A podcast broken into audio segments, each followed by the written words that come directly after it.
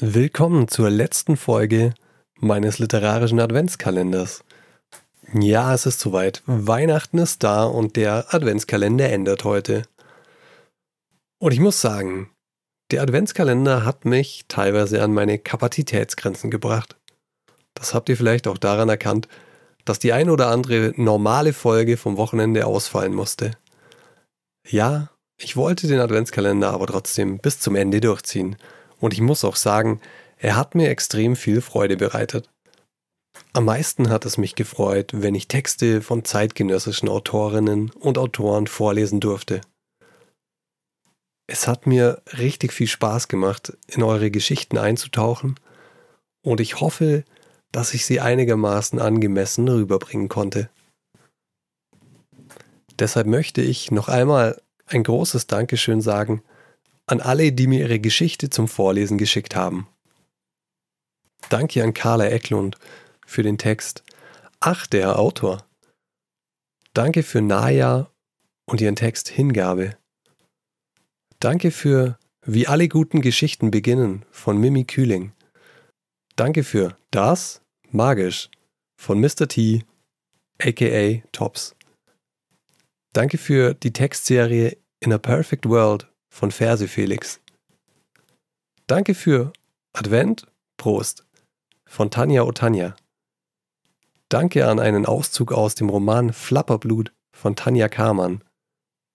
Vielen Dank für Melissengeist von Jessica Chuli.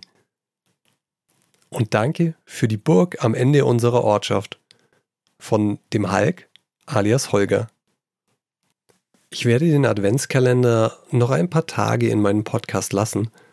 Danach werde ich die Folgen aber rausnehmen, weil er meine Struktur ein bisschen durcheinander gebracht hat. Ihr findet aber nach wie vor alle vorgelesenen Texte und Geschichten auf meiner Webseite geschichtenmacher.de. Zum Abschluss werde ich heute die Burg am Ende unserer Ortschaft vorlesen. Sie stammt von dem Hulk, alias Holger, und ich habe mich richtig, richtig darüber gefreut. Vielen Dank, dass ich diese Geschichte vorlesen darf. Und sie geht so. Der Wind bläst wie eine Asphaltschwalbe, kurz bevor die Marine ausläuft, sinnierte Großvater aus dem kleinen Dachfenster heraus. Wir saßen gerne dort oben auf dem Dachboden, durchsuchten alte Kartons und Kisten, und Großvater erzählte einen Haufen Geschichten. Oft verstand ich den Inhalt nicht, da er oft abschweifte und Worte verwendete, die in meinem Kopf keinen Sinn machten. So wusste ich nicht, was das Wetter mit Vögeln zu tun haben sollte, oder mit Straßenbelag, oder mit Seesoldaten. Aber ich lachte trotzdem, weil ich Opa sehr gern hatte und weil ich ihm gerne zuhörte. Er hatte eine leise, nasale Stimme, so dass man gezwungen war, ihm ganz genau zuzuhören. Früher musste ich oft nachfragen, wenn ich etwas nicht verstanden hatte. Dann hat er entweder geantwortet, dass ich noch zu jung sei, oder er bestand darauf, dass ich ihn schon richtig verstanden hätte. Beides erschien mir keine Antwort auf meine Frage zu sein, aber mit der Zeit fiel es mir leichter, ihm zuzuhören. Irgendwann war ich ein richtiges Genie darin, den alten Mann zu verstehen. Zumindest akustisch.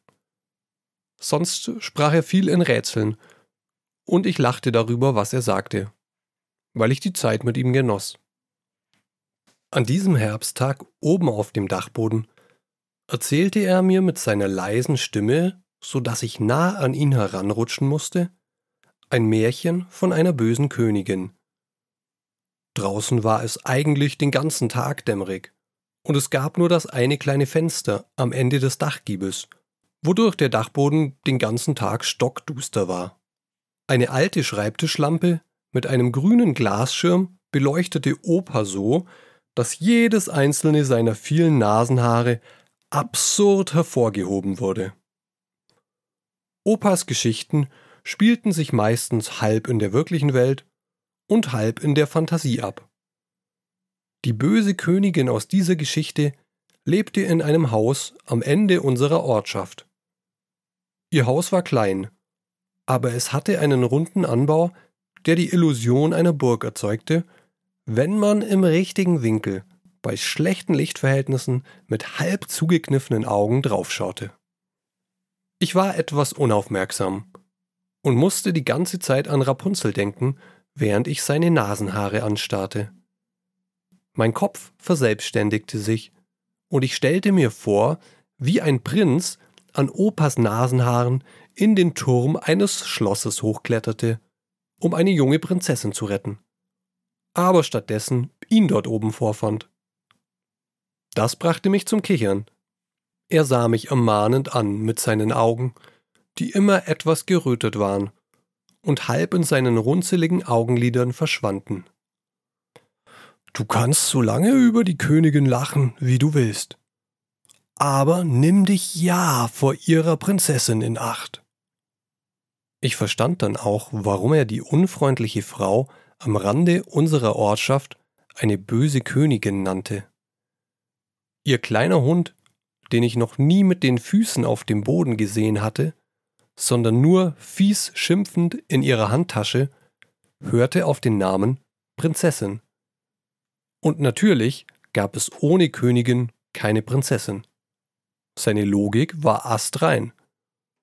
Opas Geschichten machten oft Sinn, und ich hatte meist auch die Geduld, ihn zu erfahren. Trotzdem hatte ich irgendwann genug vom Zuhören, und so platzte es aus mir heraus. Opa, willst du mit mir Drachen steigen lassen? Solange die Asphaltschwalben nicht fliegen können, weil der Sturm selbst die Marine im Hafen hält, könnten wir das doch nutzen und ein wenig Spaß haben. Ich glaubte, die Einzelheiten etwas durcheinandergebracht zu haben. Vor allem, weil der alte Mann mich sonderbar ansah, als ob ich etwas Ungezogenes gesagt hätte. Doch dann veränderte sich sein Gesicht in eine nachdenkliche Miene, und er gab zu, dass Drachensteigen nach Spaß klang. Die einzige Seite, von der unser Dorf nicht von einem dichten Wald umgeben war, war die Seite, an der das Haus mit dem Turm stand die kleine Burg mit der fiesen Königin und ihrer Prinzessin. Das offene Gelände war zu einem kleinen Hügel geformt, auf dem der ein oder andere Brombeerstrauch und sonst nur ungemähter Rasen wucherte. Der Hügel trug den Namen Hasenbuckel. Ob der Name daher stammte, dass der Hügel so hoch war wie der Buckel eines Hasen, oder ob darauf einmal Hasen gehaust hatten, war nicht zu sagen. Dorthin machten wir uns auf, um meinen Drachen steigen zu lassen. Zuerst versuchten wir es so, dass Opa den Drachen in den Wind hielt und ich wie verrückt losrannte. Doch hatte sich der Wind, wie es die Art des Wetters ist, im letzten Moment entschieden, eine völlig andere Richtung einzuschlagen. Das bedeutete nicht, dass der Wind sich gedreht sondern dass er einfach ganz aufgehört hatte. Opa hätte statt dem Drachen auch ein nasses Handtuch in die Luft schmeißen können. Egal wie schnell ich versuchte zu rennen oder wie hoch er ihn warf, nichts funktionierte.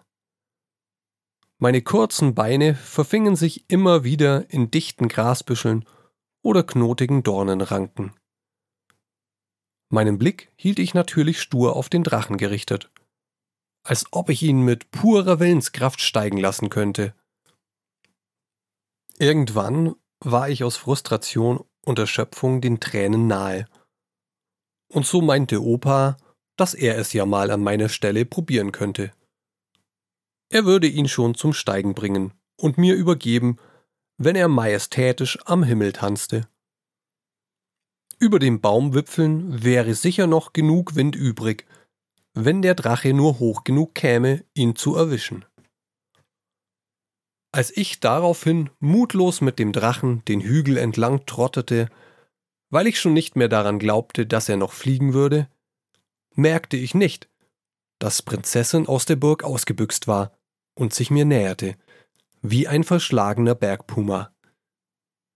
Die böse Königin ließ sie wohl nur nie auf dem Boden weil es einfach zu gefährlich für die Allgemeinheit war.